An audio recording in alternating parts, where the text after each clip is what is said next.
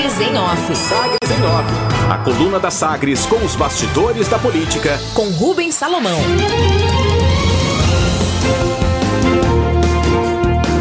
Câmara retoma a comissão do novo Código de Processo Penal. João Campos segue relator.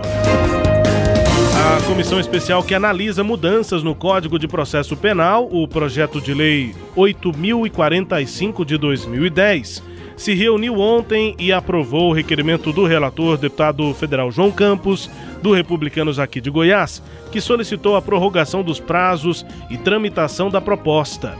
Elaborados prazos de tramitação da proposta, elaborado por uma comissão de juristas no Senado Federal. O projeto foi discutido na legislatura passada, mas o substitutivo apresentado por João Campos não chegou a ser votado. Para o deputado, a prorrogação do prazo é necessária devido à complexidade das matérias a serem analisadas no âmbito do Código de Processo Penal. Ele ainda destaca que, em virtude do novo coronavírus, os trabalhos deixaram de ocorrer conforme a praxe, não só no Congresso, mas em todo o Brasil.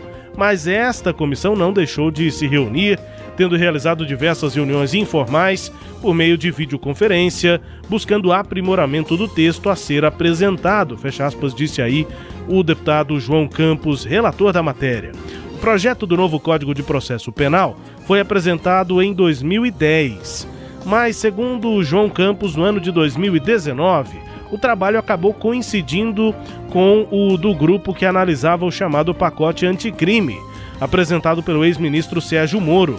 E depois desse problema em 2019, 2020 com pandemia e agora em 2021, diz João Campos, o presidente da Câmara Arthur Lira, com a mesa e os líderes, baixou o ato de que as comissões permanentes vão funcionar dentro de determinados protocolos e então se enxergou ali a necessidade de dilatar, aumentar o prazo para que a comissão retome os trabalhos de análise do novo Código de Processo Penal apresentação do projeto, portanto, depois de análise de juristas no Senado, ocorreu em 2010 e tramita na Câmara desde então, já são 11 anos de tramitação. A comissão de juristas responsável pela elaboração do anteprojeto de reforma do Código de Processo Penal foi instalada pelo Senado Federal no dia 9 de julho de 2008. De lá saiu o projeto em 2010, que ainda tramita. Reforço da regra. Aqui em Goiânia, o vereador Ronilson Reis, do Podemos, apresentou na última noite um mandado de segurança com pedido de liminar para que a Companhia Metropolitana de Transporte Coletivo, a CMTC, e as concessionárias do transporte cumpram as medidas já determinadas em decretos municipais. O vereador, inclusive, posa numa foto num terminal de ônibus só que ele tá sem a máscara, ele tá com a máscara, só que sem tapar o nariz. Mesmo assim, mostrando ali o seu requerimento e as aglomerações no terminal. Se essa ação proposta pelo vereador for aceita pela Justiça, o transporte coletivo deverá cumprir a regra de que usuários só podem viajar sentados, além das normas sanitárias para evitar contaminações pela Covid-19. A proposta dele também determina que as empresas teriam de comprovar o cumprimento dessas definições. Tudo que já está no decreto municipal. A liminar também pede multa diária caso o decreto seja infringido. Ainda com pedidos de vereadores, será que é essencial o vereador William Veloso, do PL, entregou ofício ao prefeito Rogério Cruz, em que solicita autorização para que atividades de ferragistas e lava-rápidos, lava-jatos, né, sejam consideradas serviços essenciais. Segundo o vereador William Veloso, o serviço não gera aglomeração, além de ser de extrema importância para quem solicita, bem como para quem presta o serviço.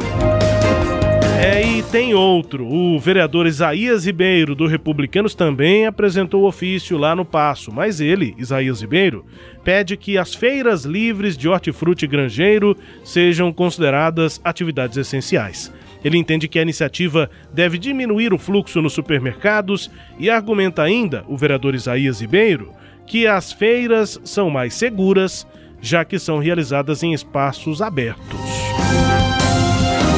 E para a plateia, o prefeito de Aparecida de Goiânia, Gustavo Mendanha, do MDB, anunciou pelo Twitter que vai abrir mão do salário de prefeito para cobrar, para comprar cestas básicas para quem precisa. Ele ainda afirma que quem tiver interesse pode fazer doações à Secretaria de Assistência Social da cidade de Aparecida de Goiânia. Destaques de hoje da coluna Sagres em Office, Leide Alves, a eterna tramitação do novo Código de Processo Penal e os pedidos aí dos vereadores. Entre os destaques, Leide. Rubens, vou começar de trás para frente. É, é, essa, esse anúncio feito pelo prefeito Gustavo Mendanha é realmente aquela típica é, campanha populista, né? Me desculpa o Gustavo Mendanha, mas eu, eu fiquei me, me questionando o segundo. O seguinte, ele não precisa do salário para viver, para pagar as contas dele de prefeito, quer dizer, quem paga as contas é, dele, na casa dele, é, ele vai abrir mão desse salário e de, ele tem outra fonte de recursos, né, que o, o ajuda a, a pagar a, as despesas diárias da, da, casa dele, da família dele, né? E, e o que que um salário de um mês resolve, né, para uma população que precisa, uma população que é grande, que precisa de ajuda. Eu não vejo é, nesse, nesse gesto nada mais, nada menos do que, como você disse no título da nota, que o prefeito está meramente jogando para a plateia. E eu acho que isso não é bom na política, né? Bom, com relação ao transporte coletivo, hoje é, eu estava vendo um balanço feito pelo Jornal Popular que mostra que ontem o transporte viveu o melhor dia, né, até hoje, nesse momento de pandemia. O número de ônibus no horário de pico melhorou, foram 983 carros rodando nesse horário, 23 a mais né, do que no dia anterior, sem contar que o o público também diminuiu. Então, aumentou o número de ônibus e reduziu o número de passageiros em 8,42%, que é, é, menor do que é, a quantidade de usuários que teve no dia 1 deste mês. Foram 194 mil pessoas que validaram é, os seus tickets nesse no horário de pico no transporte. Então, é, tomara que esse ajuste continue e que a situação do passageiro comece a, a, se normalizar e se aproximar daquilo que precisa ser feito. Por fim, Rubens, o destaque da coluna de hoje, que foi a retomada é, da votação do Código de Processo Penal, e eu ouvi aí, eu tenho visto o deputado João Campos ontem na mídia, ele falou sobre isso, que é muito urgente, muito importante que esse Código de Processo Penal seja votado, porque afinal de contas é, ele vai alterar os prazos né, de, de, tramitação dos processos na justiça. O deputado acha que esse, isso é um grande problema, porque é, muitos dos processos se perpetuam, né, ficam eternamente na tramitação na justiça e dá a ideia de impunidade. E a, a, a retirada desse projeto da gaveta ocorreu por conta da decisão do Edson Fachin em relação ao Lula. Quer dizer, tudo agora vai acontecer em função do Lula. Só que é, não, não, não, não, se encaixam as coisas, porque o, os processos do Lula, todos sabem que foram os processos que mais tramitaram com rapidez na justiça brasileira. Quer dizer, nenhum outro processo similar chegou a ser da fase inicial, lá na primeira instância, instância até o, a confirmação da sentença em segunda instância. É, essa urgência toda não do, do, projeto agora que deu essa que, que levou a, a, retirada do projeto da gaveta não é não, não, não combina né, com o trâmite dos processos do Lula. E é tão emergencial esse, a votação desse Código de Processo Penal que ele como você observou, aguarda né, um bom tempo na Câmara dos Deputados desde 2010.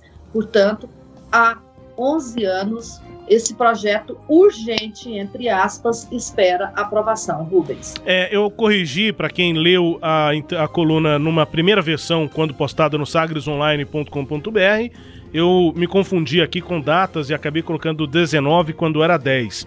O projeto começou a ser discutido por juristas no Senado, numa comissão formada pelo Senado, em 2008. Saiu de lá um anteprojeto que se tornou projeto apresentado à Câmara Federal em 2010. Então, só essa informação que é o que a Celede acabou de confirmar, de comentar. O projeto está lá na Câmara desde 2010. Oito anos depois, final ali de 2018, final da legislatura passada, foi quando já era relator, foi quando o relator João Campos apresentou um substitutivo, apresentou ali o seu relatório. Só que o relatório não chegou a ser votado nem na comissão, nem no plenário. Aí, em 2019, a comissão especial continuou trabalhando, só que teve o problema é, da discussão do pacote anticrime, aí o CPP, o Código de Processo Penal, ficou na gaveta em 2019. Em 2020, pandemia, né? As coisas até, as reuniões até aconteceram, mas também não avançou nessa tramitação. E agora em 21 a retomada desse, desse debate, Cileide, da comissão especial. Esse ano não tem pandemia, Rubens? Só pois no é, ano passado que teve pandemia? Parou, né? Acabou a pandemia, né? Acabou a pandemia. É, exatamente. Código de Processo Penal, entre outros destaques aqui da coluna Sagres em Off, além da análise de Celeide Alves, a coluna que também é podcast. Está no Deezer, no Spotify, no SoundCloud e também no nosso no tocador do Google, da Apple e no nosso sagresonline.com.br. Sagres em Off. Sagres em Off. A coluna multimídia. Acompanhe ao longo do dia as atualizações no www.sagresonline.com.br. Sagres em Off.